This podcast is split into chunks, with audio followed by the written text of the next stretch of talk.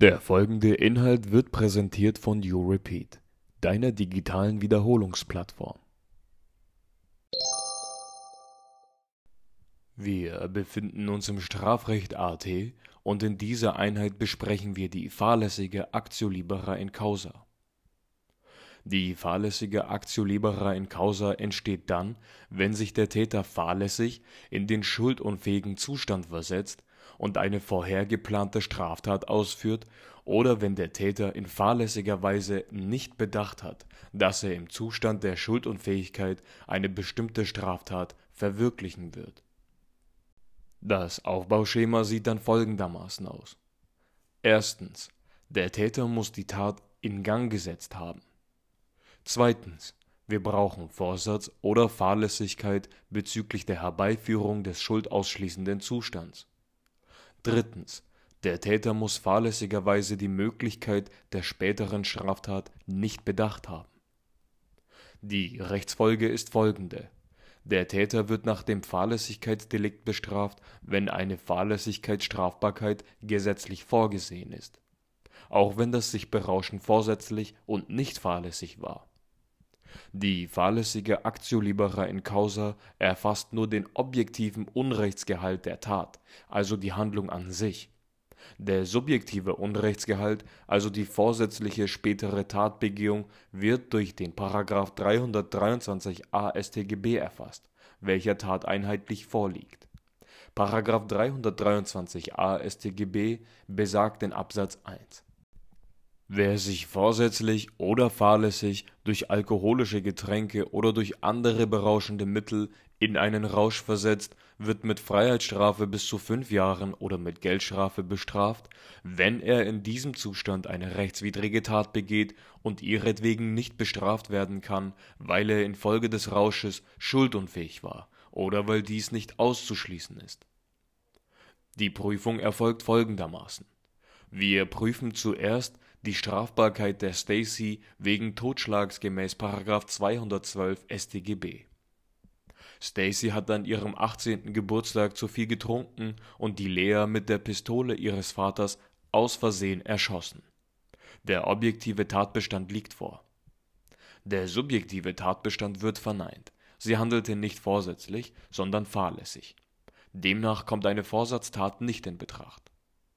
Danach prüfen wir Strafbarkeit der Stacy wegen fahrlässiger Tötung gemäß § 222 StGB.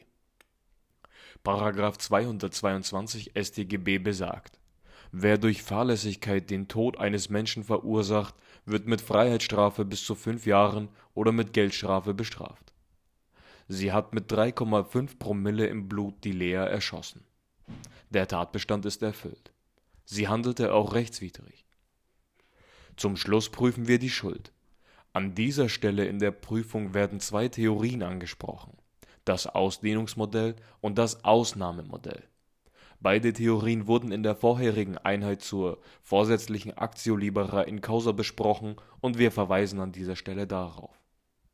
Diese Modelle sind mit dem BGH abzulehnen, weil sie gegen das Analogieverbot gemäß Artikel 103 Absatz 2 Grundgesetz verstoßen die Stacy war wegen dieser tiefgreifenden Bewusstseinsstörung unfähig, das Unrecht der Tat, also der Tötung, einzusehen oder nach dieser Einsicht zu handeln. Demnach handelte sie schuldlos nach § 20 StGB. Als nächstes fangen wir eine neue Prüfung an mit der Überschrift Strafbarkeit der Stacy gemäß § 222 StGB in Verbindung mit den Grundsätzen der Actio libera in causa wegen des sich Berauschens. Wir prüfen zunächst wieder die Anwendbarkeit der Actio libera in causa und ob sie überhaupt herleitbar ist.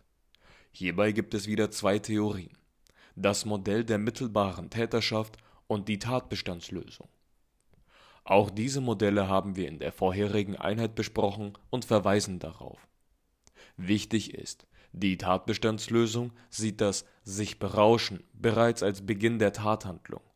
Eine Anwendbarkeit und Herleitung der Actio libera in causa ist möglich. Danach prüfen wir den Tatbestand und die Rechtswidrigkeit. Der Erfolg, also dass Stacy die Lea aus Versehen mit der Pistole getötet hatte, ist unmittelbar fahrlässig herbeigeführt worden. Dies geschah auch rechtswidrig. Zum Schluss prüfen wir die Schuld.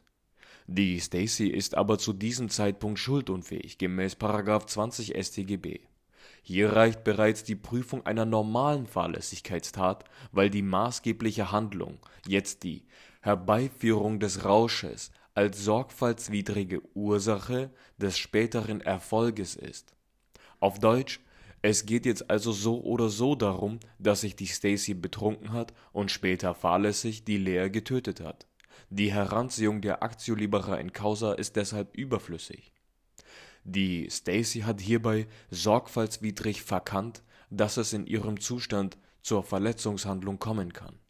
Dies gilt nur bei fahrlässigen Erfolgsdelikten bei Tätigkeitsdelikten wie § 315c Absatz 3 und § 316 Absatz 2 StGB scheidet die Anwendung aus.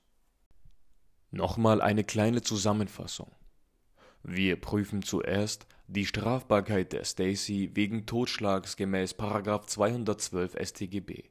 Sie hatte keinen Vorsatz Danach prüfen wir die Strafbarkeit der Stacy wegen fahrlässiger Tötung gemäß § 222 StGB. Sie handelte schuldlos nach § 20 StGB. Danach prüfen wir die Strafbarkeit der Stacy gemäß § 222 StGB in Verbindung mit den Grundsätzen der Actio libera in causa wegen des Sich-Berauschens nach der Tatbestandslösung ist das sich berauschen bereits der Beginn der Tathandlung. Eine Anwendbarkeit und Herleitung der Actio libera in causa ist möglich.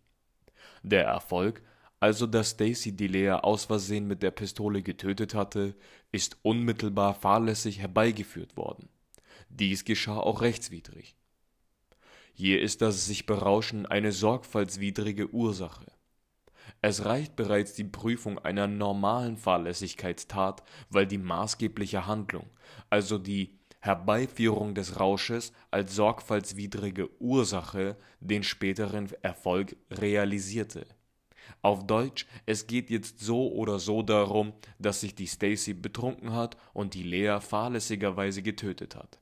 Hierfür braucht es keine Actio libera in causa, sondern das normale Fahrlässigkeitsdelikt reicht der Aufbau erfolgt hier folgendermaßen: Erstens, Stacy hat die Tat in Gang gesetzt. Zweitens, sie hatte Vorsatz oder Fahrlässigkeit bezüglich der Herbeiführung des schuldausschließenden Zustands. Drittens, sie hat auch fahrlässigerweise die Möglichkeit der späteren Straftaten nicht bedacht. Sie wird nach dem Fahrlässigkeitsdelikt bestraft damit sind wir am Ende der Prüfung einer fahrlässigen Actio libera in causa. Zum Schluss prüfen wir wieder die Schuld. Die Stacy ist aber zu diesem Zeitpunkt schuldunfähig gemäß 20 StGB. Hier reicht bereits die Prüfung einer normalen Fahrlässigkeitstat, weil die maßgebliche Handlung jetzt die Herbeiführung des Rausches als sorgfaltswidrige Ursache des späteren Erfolges ist. Auf Deutsch, es geht jetzt so oder so darum, dass sich die Stacy betrunken hat und später fahrlässig die Lea getötet hat. Die Heranziehung der Actio libera in causa ist deshalb überflüssig. Die Stacy hat hierbei sorgfaltswidrig verkannt, dass es in ihrem Zustand zur Verletzungshandlung kommen kann. Dies gilt nur bei fahrlässigen Erfolgsdelikten.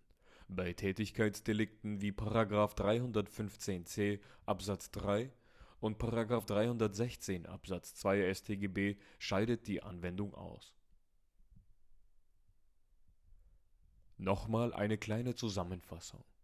Wir prüfen zuerst die Strafbarkeit der Stacy wegen Totschlags gemäß § 212 StGB. Sie hatte keinen Vorsatz. Danach prüfen wir die Strafbarkeit der Stacy wegen fahrlässiger Tötung gemäß § 222 StGB. Sie handelte schuldlos nach § 20 StGB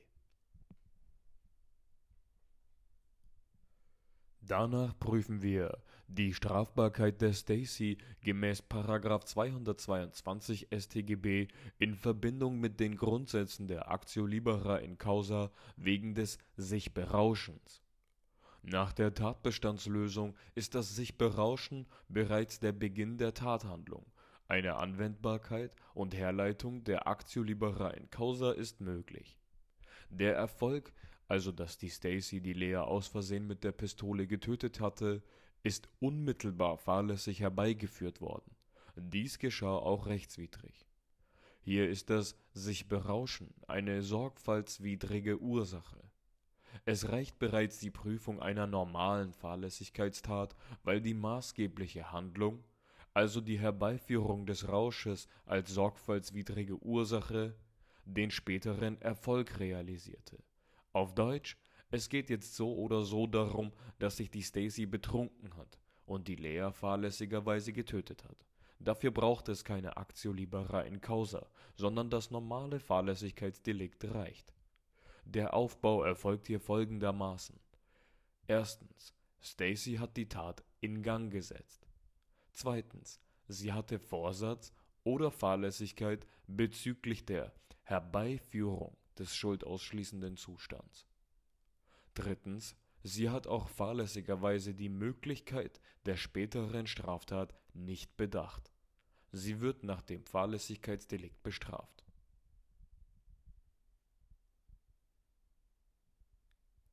Damit sind wir am Ende der Prüfung einer fahrlässigen Actio libera in causa. Danke fürs Zuhören und weiterhin viel Erfolg beim Wiederholen. Herzlichst, You Repeat.